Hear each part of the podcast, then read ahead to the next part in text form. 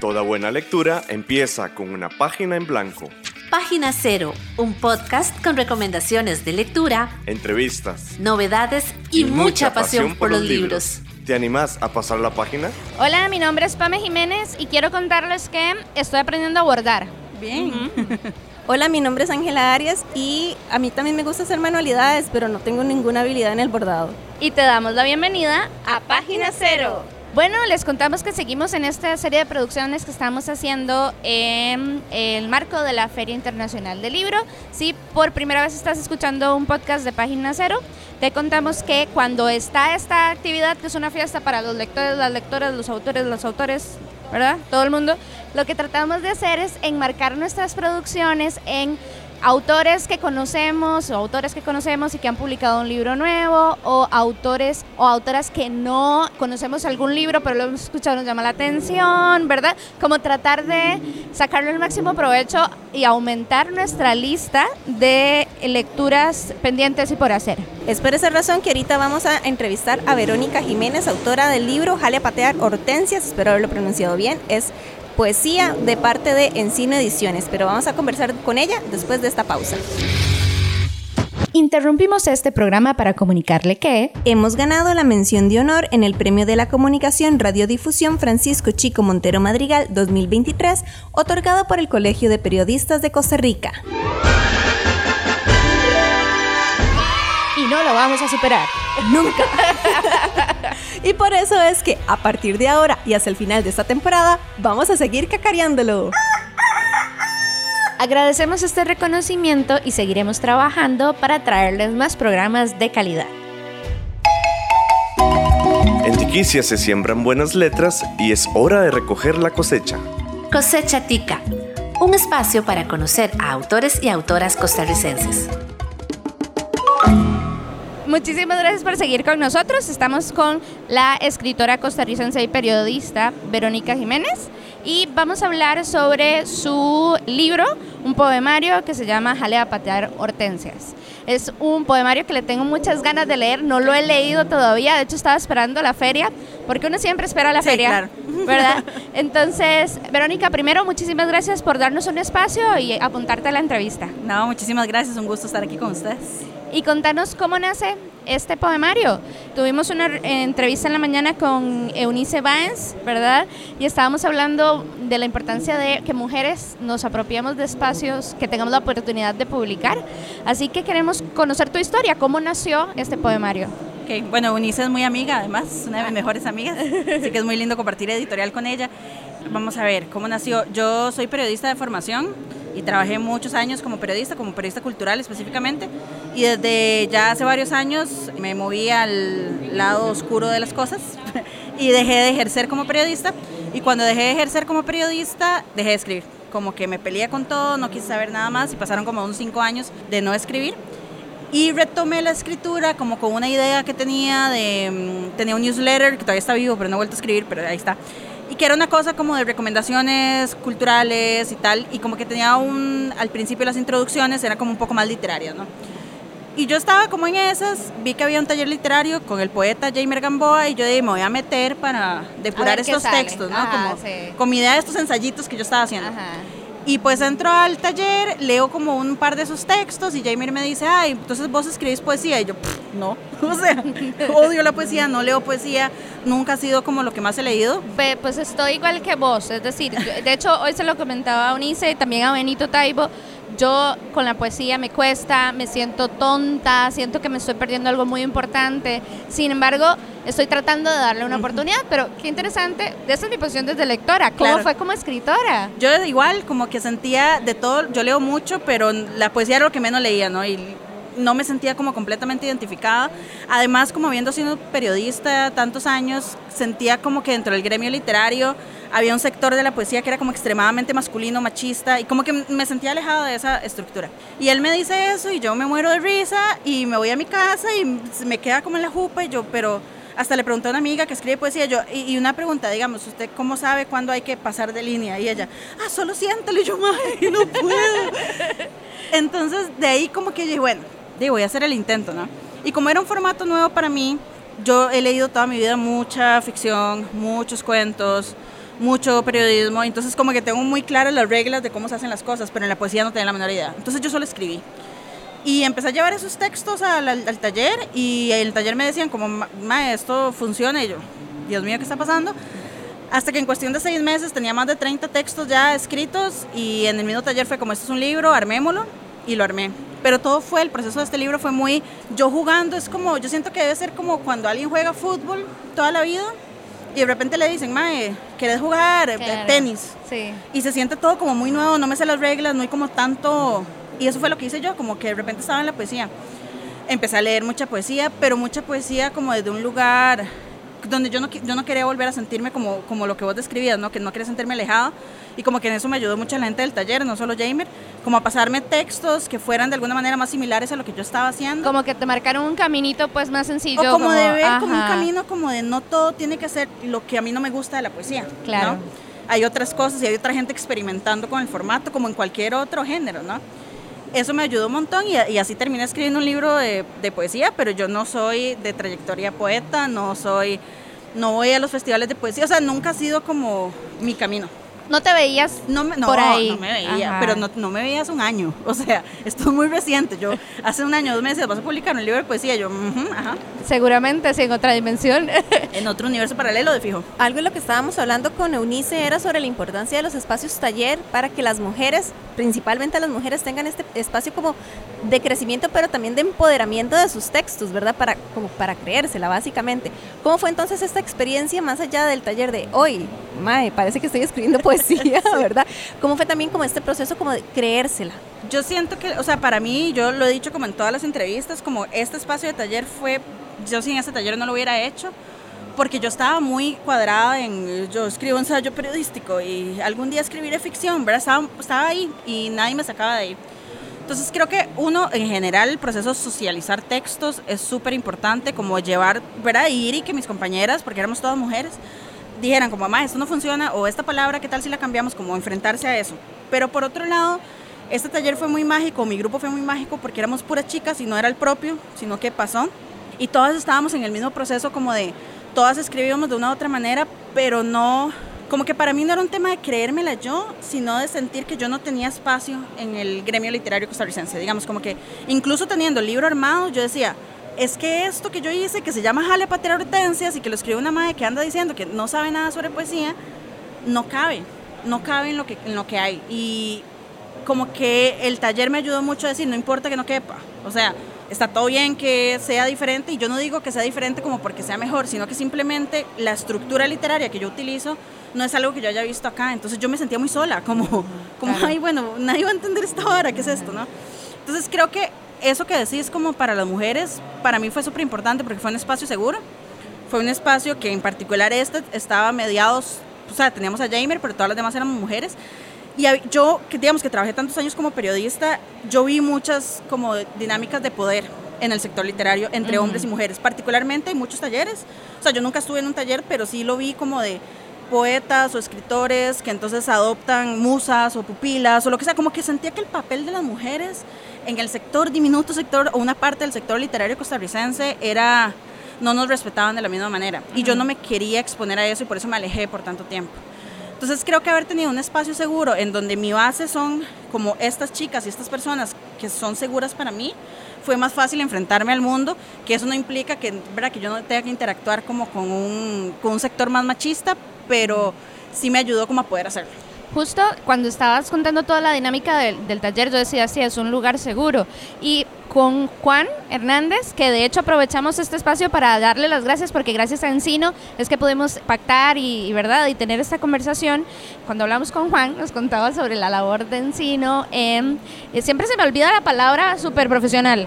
La aritmética del patriarcado. Por un momento a mí también se me olvidó yo como, La aritmética del patriarcado. Y de que eh, justamente yo le, eh, en la discusión que teníamos, recuerdo que hablábamos mucho de es que las mujeres para sentirnos validadas y seguras necesitamos un espacio muy seguro.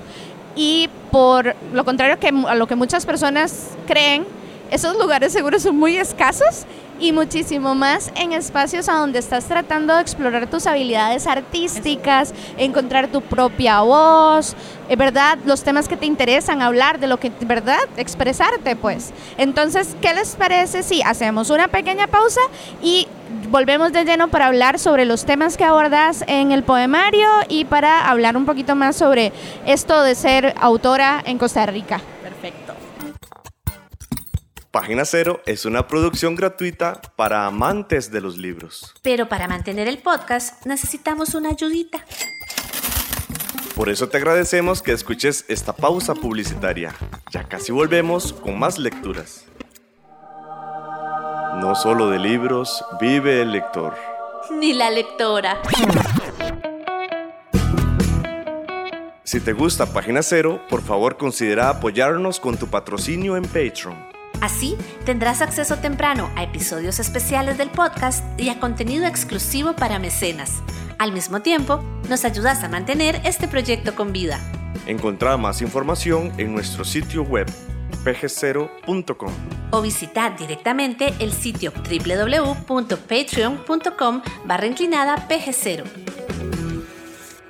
Es hora de pasar la página cero. Eh, regresamos entonces a esta entrevista que tenemos con Verónica Jiménez. Ella es autora del poemario eh, Jale a patear hortensias y justamente lo que escuchaba mucho, porque lo que de verdad supe de tu libro, porque escuchaba a personas hablar sobre él, es, te va a gustar porque a la gente que no le gusta la poesía le va a entrar, o sea, te habla de Bad Bunny, del, te habla de la gordofobia, que me parece que es un tema que aquí en Costa Rica no se habla y está ahí, ¿verdad? Y está muy normalizado además. Entonces, tal vez hablemos de esas temáticas que abordas en el poemario y de dónde nace la necesidad de alzar la voz.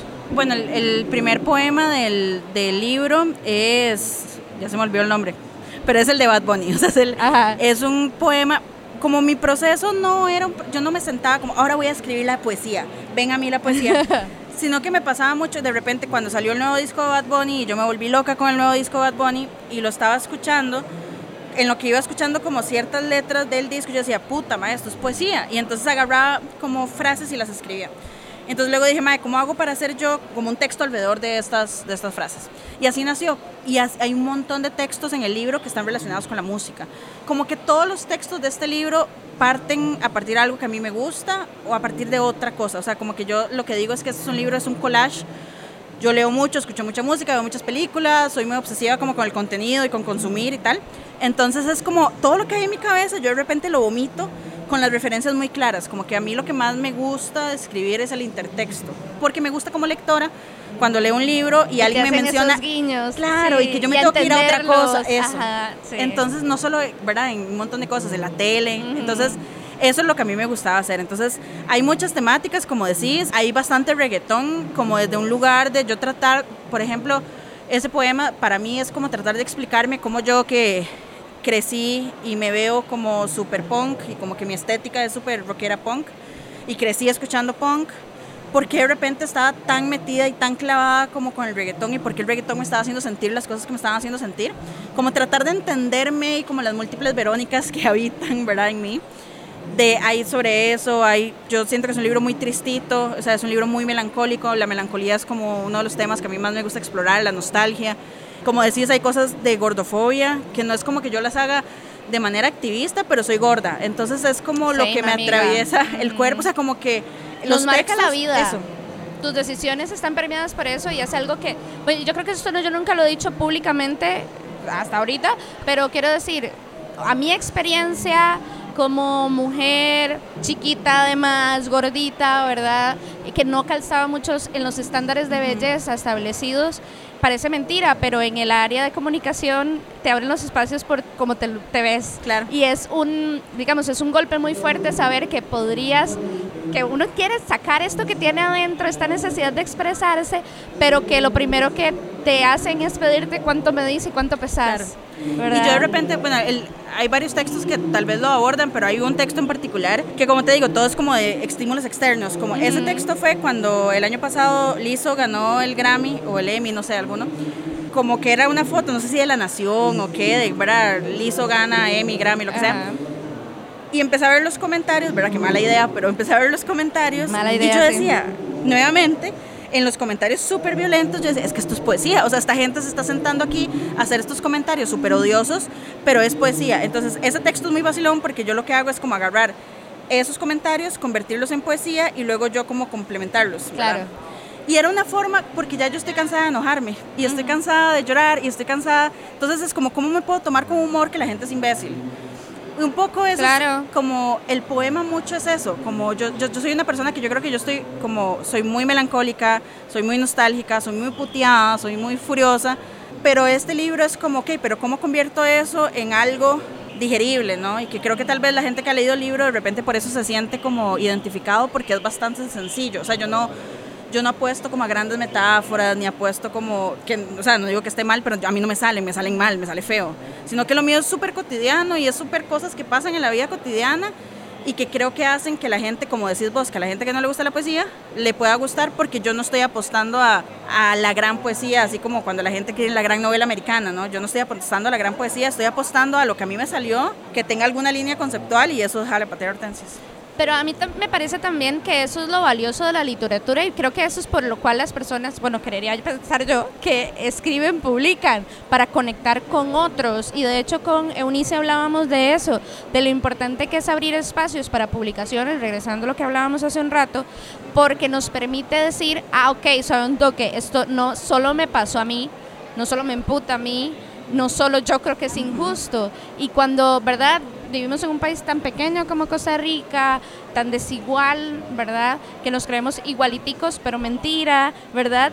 Ver la sociedad costarricense con estos ojos un poco más críticos y no sentirte sola en el intento es súper valioso y creo que para eso está publicar y Claro. escribir.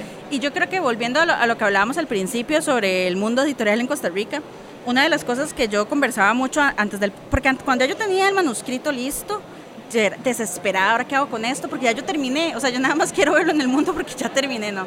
Y yo decía, puta, ¿quién me va a publicar esta vara? O sea, es que ¿quién me va a publicar esta vara, no? En medio de esa cosa, como que con este compa, con Jamer, Jamer me decía, no, pero tranquila, o sea, vos, y esto lo digo con todo el amor hacia Jamer, pero él me decía, pero vos tranquila, allá aparecerá y no sé qué.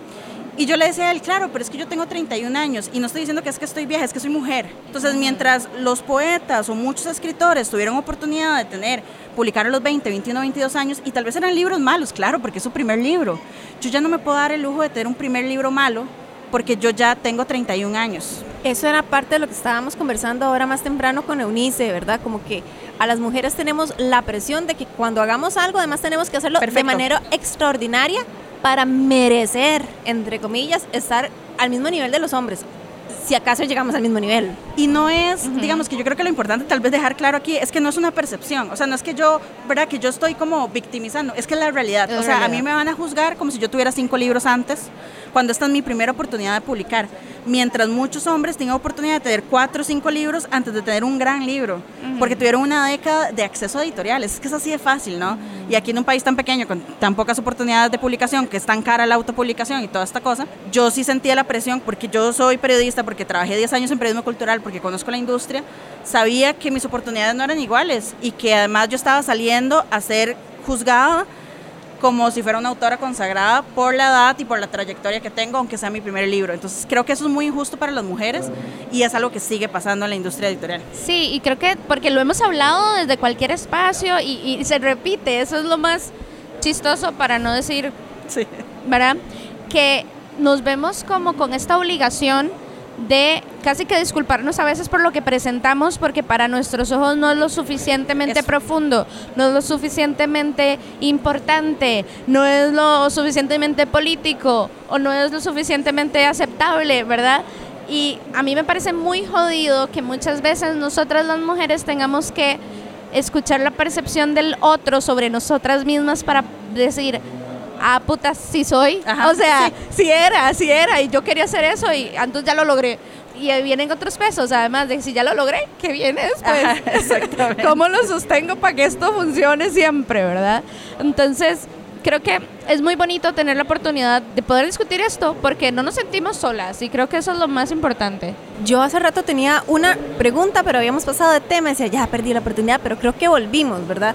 Quiero volver al taller y también a esta parte de, vos te preguntas, ok, ¿quién me va a publicar? Y nosotros tenemos clara la respuesta, es Juan Hernández, porque el compa, ¿verdad? Una de las intenciones de Encino Ediciones precisamente es darle voz a las mujeres costarricenses de hoy y de antes, ¿verdad? Entonces para nosotros esto es muy claro, pero a final de cuentas algo que yo he notado es que estos espacios en los que las mujeres se están sintiendo cómodas para publicar o para compartir, de alguna manera siguen siendo validados por hombres.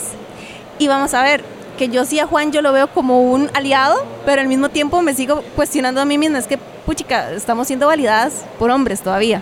Y creo que sigue siendo parte como del, del sistema o la industria en la que estamos, en la que, aunque sí hay editoriales, ¿verdad? Como Maya o Abecedaria, que están lideradas por mujeres, igual no están compitiendo en iguales condiciones, ¿verdad? Porque son, ¿verdad? Siempre la vemos más difícil, pero además son muy pocas, ¿verdad? La mayoría están lideradas por hombres. Entonces, yo lo que creo es que también hay, hay un problema en este país editorial, en general. O sea, no hay suficientes editoriales. ¿verdad? Y eso hace que uno tenga, o sea, cuando, ya, haciendo súper franco, ¿verdad? Cuando yo tenía el libro, yo decía, yo puedo publicar en Encino, en Feliz Feliz, y yo creo que ya. Porque a mí, a ver, la, la UNED me patea. O sea, con lo que, pero yo, hola, este es mi libro, se llama Jale Patera Hortensias y habla sobre Bad Bunny. La de Arterial ¿Qué Costa te Rica. parece si lo cambiamos como pisoteo? Claro, sí, el pisoteo, o sea, o sea, está todo bien, nada más no es Son el catálogo, otros no es el públicos, catálogo, ¿no? exacto, y todo La bien. Costa- y además tienen otros procesos públicos y toda la cosa. Exacto. Uruguay, yo no entro en el catálogo. Solo el, el tema es ese, ¿qué pasa con estas otras Eso. formas? ¿verdad? Y yo lo que creo es que, o sea, la respuesta es que en este país hacen falta más editoriales lideradas por mujeres, ¿verdad? Pero para eso también se necesita más apoyo gubernamental o privado para poder hacerlo, porque todos sabemos que este no es un negocio tan lucrativo, ¿verdad? O sea, para que en sí no llegara a ser lo que hoy es, Juan tuvo décadas de aprendizaje Claro. y de aprendizaje de negocios y de modelo de negocios. Entonces no es como que yo mañana, yo Verónica Jiménez, mañana me pongo una editorial y no, eso no quiere decir que voy a tener éxito, es, un- es una industria muy difícil. Y no solo eso, también que no solo porque, por ejemplo, a través de los esfuerzos que hacen ustedes, por ejemplo, en publicar, en, voy a sonar muy como dramática, pero en recibir las balas, ¿me explico? No quiere decir que ya está resuelto el problema. No, no, no. Hay muchas cosas por Eso. hacer y que tenemos más bien como que apechugar entre todas, ¿verdad? Y entre todos y todes, porque si queremos que esto cambie, tenemos que leer, comprar literatura costarricense. Ahora, lo que yo sí veo positivo es que entre más mujeres, digo, lo- y lo veo como lectora y escritora, entre más mujeres, sobre todo mujeres jóvenes, ¿no? Porque obviamente hay, hay mujeres poetas muy consagradas que tienen, ¿verdad? Y que tienen un gran prestigio, pero son parte de otra generación que además tuvo otros accesos, sobre todo cuando el Ministerio de Cultura tenía plata. Eh, y este país, ¿verdad? Tenía como algo de platilla. Pero digamos, Tenía, tenía. eh, tenía, exactamente. pero lo que yo sí veo es que hay más mujeres jóvenes escribiendo ahora. Y entre más mujeres publican, más mujeres quieren publicar. Y eso sí me parece genial. Qué vacilón, porque en realidad venimos como haciendo una evolución, Pamela y yo, en los programas que vamos hablando, porque precisamente Benito Taibo nos decía que las personas que están leyendo un montón son mujeres. Y estábamos también conversando que muchas de las personas que están publicando son mujeres, ¿verdad? Qué bueno, que entonces es un síntoma que él está viendo allá afuera, ¿verdad? México, pero que también, por dicha, lo estamos eh, realizando aquí en Costa Rica y que ojalá se mantenga. Qué bueno que por ahí también, o sea, me da otra razón para enojarme, que es, efectivamente las mujeres somos los que sostenemos la industria editorial en términos de compra, pero no somos las mujeres la mayoría que publicamos porque no tenemos acceso, no porque no escribamos, ¿verdad? Claro. Y además somos las mujeres las que enfrentamos un sistema como patriarcal que nos oprime, no solo como escritoras, como lectoras, o sea, hay experiencias, yo hablo mucho de esto y hay gente que se enoja conmigo, pero para mí hay, hay lugares que tienen experiencias de servicio al cliente que son machistas y que vos como lectora no te sentís cómoda. Claro. Nuevo, ¿no? Y- un, un lugar seguro. Porque a mí me han cuestionado de, ¿estás seguro que quiere leer Capote? Ajá. Y yo, me he leído cinco, cállese. Ajá.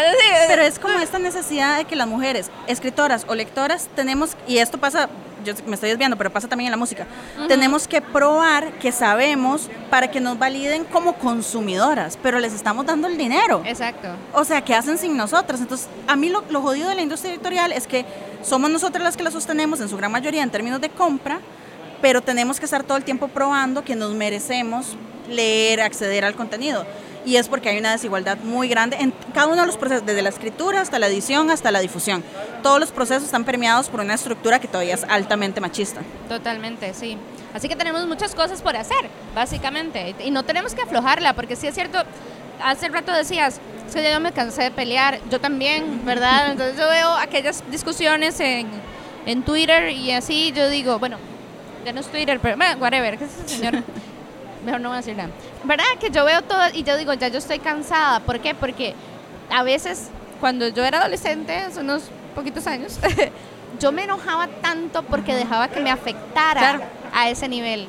Y ahora tengo que poner un alto a eso porque si no voy a perder todo el camino que tuve. Entonces, yo creo que es súper bonito tener estos espacios para reflexionar en eso y que nos pasa desde todas las áreas, es decir, como escritora, como periodista, como lectora y como mujer que te querés comprar o decir cualquier cosa sobre cualquier cosa. Es decir, no tenemos por qué justificarnos constantemente. Exactamente. ¿Verdad? O, que nos consideren que nuestros gustos son banales y no tienen una justificación. A mí me pasa mucho con BTS.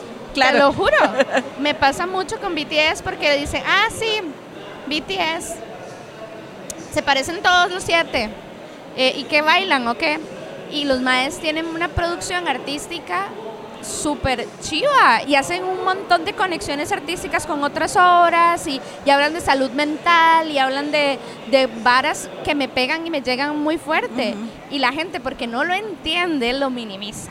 Y yo creo que ahí siempre hay también, eh, porque pensando en eso, por ejemplo, a las mujeres se les achaca mucho que cuando son adolescentes les guste la novela romántica o les gusten las novelas juveniles y es como, pero lea algo de verdad. Y es como, pero al final, digamos, primero que además yo no creo que exista algo de verdad, pero además de eso, son las mujeres las que están formando un hábito lector que conforme van creciendo, van ramificando y van consumiendo más en el espectro. Entonces yo ahí donde digo, las personas libreras, las cadenas de librerías, todo este proceso no están entendiendo que ahí es donde están formando los públicos, ¿verdad? Entonces es como, no solo tenemos que estarnos justificando, sino que además tenemos que tener ciertos gustos que además son masculinizados, ¿verdad? Claro. Que es como el fenómeno Barbie, ¿no? a mí me dicen, por ejemplo, pero usted ya no tiene 15, ¿por qué le gusta BTS? y mi respuesta siempre es, Mae, el 90% de las Maes que consumimos BTS somos Maes, sin menospreciar a nadie, pero universitarias, con carreras, que nos ganamos nuestros salarios y decidimos gastarlo en lo que ellos producen. Y si son millonarios ahora es porque yo les compré por lo menos media chancleta de, la marca que antes. Que al final eso es lo que yo creo que jodido, ¿no? Tener que justificar el gusto que va hacia, digamos que yo tenga que justificar porque yo escribí un poema a Bad Bunny, ¿no? Como que yo tenga que intelectualizar, que no lo hago en el poema, pero en algunas ocasiones es como que yo siento que tengo que intelectualizar por qué escribí un poema a Bad Bunny más allá de porque me gustó el disco. Y porque me dio la gana. Y Exactamente, porque y ya está, ¿no? Y es como no hay un esfuerzo. A ver, pueden haber influencias filosóficas y de todas las cosas que yo consumo y universitarias y todo lo que usted quiera. Pero en el fondo yo estaba escuchando un buen disco y quise escribir un poema sobre eso. Entonces también creo que desde la escritura... claro. o sea... Desde la escritura creo que lo que pasa, porque a mí me pasó durante 10 años de mi vida, es que yo trataba de escribir como los hombres que admiraba y me salía mal, o sea, me salía bien polito porque no era yo. Claro. Entonces yo trataba como de escribir de esa manera, no era mío. Y cuando decidí, bueno, yo voy a escribir como a mí me dé la gana, me salió mejor, ¿no? Y de alguna manera porque estoy, estoy siendo genuina con lo que yo quiero escribir, con lo que yo quiero leer y con lo que yo quiero comunicar. No estoy intentando ser alguien más. Ahora que ya, ya no está peleada con la escritura, ¿verdad? Que ya, ya pudiste como salir de ahí, empezar a publicar y tal, y que soñabas antes también con hacer ficción, ¿qué tal ahora esos planes? ¿Se ha revivido la chispa, el sueño, la ilusión? Yo creo que, no sé, ahora, ahora en el conversatorio hablábamos de eso. Yo toda la vida pensé que si yo escribía un libro iba a ser de ficción, pero yo nunca he escrito ficción en mi vida. O sea, yo nunca, yo no es que tenía como cuentitos guardados ni nada, nunca tuve eso, ¿no? Y pasé tantos años escribiendo periodismo en un formato periodístico que quedé muy como rígida, ¿no? Entonces la poesía me ayudó a salir de ahí. El siguiente proyecto que estoy trabajando está más relacionado nuevamente con la autoficción y con la poesía y con la memoria. Entonces creo que todavía no. Pero no sé qué va a pasar, no sé, como que no sé si en 10 años se me va a ocurrir algo y quiero escribir ficción. O sea, ya para este punto, ya escribí un libro de poesía, yo dejo que fluya, que la literatura fluya en mí. Que, en todo caso eso es completamente válido, ¿verdad? Quedarse, me siento cómoda haciendo este tipo de poesía o me, siento cómoda haciendo ficción, eso es completamente válido, ¿verdad? La no ficción, disculpe, porque la ficción como tal no es que sea el pináculo de lo que tenemos que llegar, es una de las tantas montañitas a las que podemos escalar y ya está. Voy a volver un poquito a lo que conversamos, pero es que yo recuerdo muchísimo en algo que escribió Irene Vallejo, que ella decía que los hombres tienen el privilegio de disfrutar la soledad a través de no tienen que estar al cuidado de o pendientes de y que eso les permite más libertad y menos cuestionamiento a la hora de acercarse a las artes o cualquier expresión artística, porque lo hacen desde el juego, desde la experimentación, desde y las mujeres nos privamos y se nos ha privado y nos, y nos privamos nosotras de esos espacios de exploración. Entonces, sí quería preguntarte como, desde esta experiencia que tuviste y de decir todo lo que querías decir, ¿cuál fue la respuesta que has tenido de la gente, que ya nos has contado un poquito? Y si, entonces ya ahora la poesía sí la ves como parte de, de vos. bueno, por un lado, la, gente en general, yo ya había compartido algunos textos antes del proceso de publicación como en mi Instagram, entonces ya había tenido ahí un poco como de, como de feedback y de que la gente se identificara con los textos y luego ya cuando salió el libro, mucha gente lo que me ha dicho, eso, como yo no leo poesía, pero esto sí lo puedo leer, ¿verdad? Me siento identificada con esto. Yo, yo siento que el, el, libro es como bien, como girly, o sea, es como bien chica, como en todo el estereotipo que uno pueda pensar, ¿no? Como que, pero al mismo tiempo es bien punk, entonces... Como que hay mucha gente que se identifica con uno o otro lado del espectro. Pero verás que yo también pienso que no necesariamente una cosa tiene que no, decir no. otra, ¿verdad? O y sea, creo que veníamos de una, por eso te lo digo, antes eh, dos cosas no podían ser verdaderas es, a la vez. Ahora, por dicha, creo que ha evolucionado un poco la cosa para que podamos tener cuantas versiones nos dé sí. la gana de tener. Y yo creo que mi exploración al final, el, mi exploración del libro, este proceso de escritura de este libro, uh -huh. era asegurarme a mí misma que yo podía hacer las dos cosas, uh -huh. ¿verdad? Que yo podía hacer tan rosadita y tan punk como, como yo quisiera hacer. O sea, de hecho la portada es como es una chica con una blusa rosada y está llena, o sea, con una chaqueta punk, ¿no? Como que para mí era muy importante que si hay un resumen de qué es Vero, es como... Y te digo, cuando yo vi la portada por primera vez, yo dije, wow, yo dije, eso no es Bad Bunny. Fue lo primero sí, claro, que porque vi. está un pincito. Dije, ajá, y yo dije, Ah, y me llamó la atención desde Claro, ahí. es que en la portada cada uno de los pines que aparece hace referencia a alguno de los, de los poemas. Entonces creo que para mí escribirlo fue como yo quedar en paz con, sí, Verónica, vos sos un montón de cosas, mae, y, so, mm. y a veces contradictorias entre claro. ellos, ¿no? Pero somos en, humanas. Eso. Entonces creo que mucha gente se ha identificado con esa contrariedad, ¿verdad? Con eso de ser suavecito y ser rudito al mismo tiempo. Y creo que por ahí es como que ha estado súper bonito por ahí. Y luego, ¿qué era lo otro que me preguntaste, la segunda parte? ¿Qué es y la poesía? ¿Qué tal? Ah, la ¿Ya poesía. la ves como parte de vos? Bueno, ya poco a poco voy aceptando que me digan, sí, la poeta. okay. Vamos a ver, el siguiente proyecto creo que es poesía, o sea, creo que es una poesía en prosa, pero creo que sí habría que Juan mismo lo dice, es como, yo tengo que ponerle esto poesía porque tengo que clasificarlo y ponerle un código y ponerlo en una librería, ¿no? Pero, claro. pero podría perfectamente ser cuento o prosa, como que la estructura mm. no es tan rígida. Creo que por ahora voy a seguir escribiendo como en ese formato, pero porque para mí es un formato, no una vivencia, un, un estilo de vida. Claro. Yo no soy poeta, ni soy uh -huh. cuentista. O solo periodista. O, o solo, solo, periodista, ajá. sino que yo escribo y ahora en este momento me está saliendo como que yo siempre he visto la poesía como herramienta. Estás como en el lugar que artefacto. la herramienta te... O sea, sí, Exacto. Ajá. Y cuando la herramienta me deje de funcionar y tenga que buscar otras herramientas, lo haré, porque yo creo que la poesía se me va a agotar, porque va a llegar un momento en que la voy a conocer más y eso es una cagada. Porque ahora yo soy una persona que es como, ay, sí, mira, encontré esto. Y conforme más la conozca, más me voy a permear como de reglas y va a cambiar mucho como escribo. Y vas a decir como, ah, esto me gusta, pero en la, en la regla Eso la no tengo que acomodar. Hacer. Eso, como esto es una, ¿verdad? Entonces, creo como que desde esta inocencia todavía tal vez saldrá un libro más como desde esa inocencia y después veré. Lo que sí estoy segura es que quiero seguir escribiendo. Como que esa es una realidad que me da pavor, que yo nunca me había aceptado y me lo acepté hace pocos meses, que fue como... Y aquí soy eso, como esto es lo que soy y esto es lo que, o sea, si de todas las cosas que yo hago, porque hago muchas cosas, también estoy aprendiendo a abordar, eh, sí, una de ellas es que escribo y yo sé escribir y lo he hecho toda mi vida y me gusta, entonces como si algo me dejó este proceso es que yo sé que yo voy a seguir escribiendo y de eso sí estoy segura. No sé cuándo publicaré, sí publicaré, pero voy a seguir escribiendo y como que es como también como una sanación como de más claro. escribir no es bretear, o sea, claro. Puedo escribir porque me gusta escribir porque lo disfruto y por ahí creo que ya es como una gran conclusión para mi vida. Claro, ¿no? Y qué chiva y qué bonito que te pudiste encontrar porque mm. parece mentira, pero a nosotras nos cuesta mucho encontrarnos. Eso es una historia de toda la vida. Exacto. Pero bueno, ya tenemos que ir terminando, ¿verdad? ¿Dónde pueden encontrarle a las personas si están interesadas en seguir conociendo la literatura de Verónica Jiménez? Pueden encontrarme sobre todo en Instagram como Furia Patana. Ahí también van a encontrar el enlace para el boletín que les digo, el newsletter que tengo, que está abandonado, pero ahí está. Pueden leer cosas previas. Y sí, principalmente en Instagram como Furia Patana.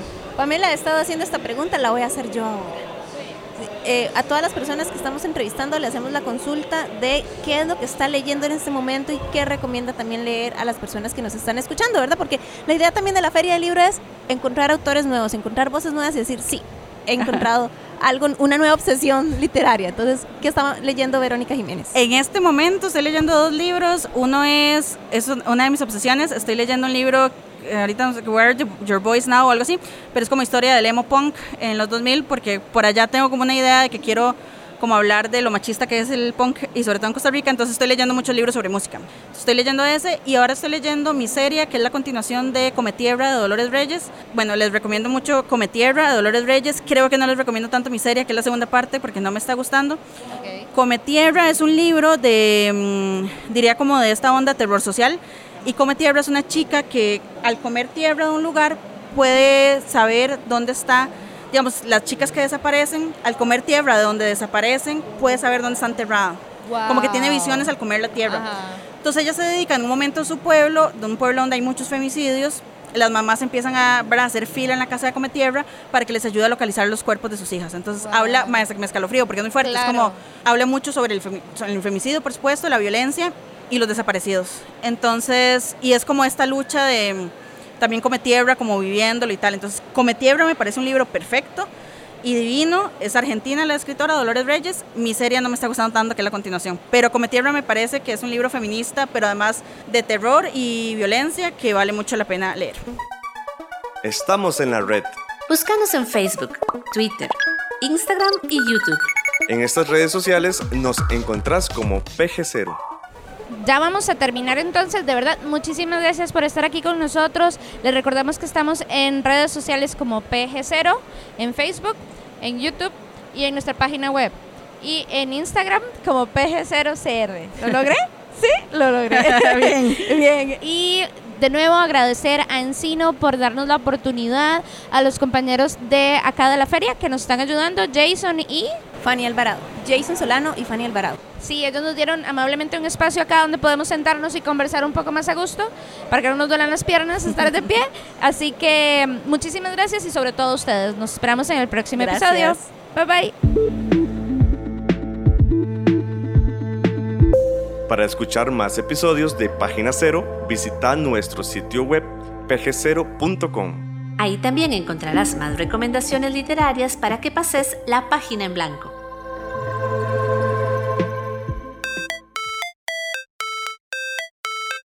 En esta producción participaron Sadie Salas y Manuel Zumbado. En locución. Página Cero es una producción de Pamela Jiménez y Ángela Arias. Página Cero es una producción sociocultural y educativa sin ánimos de lucro. Para más recomendaciones literarias, visita nuestro sitio web pg0.com. Para cualquier consulta o sugerencia, escribinos al correo electrónico pg0.gmail.com.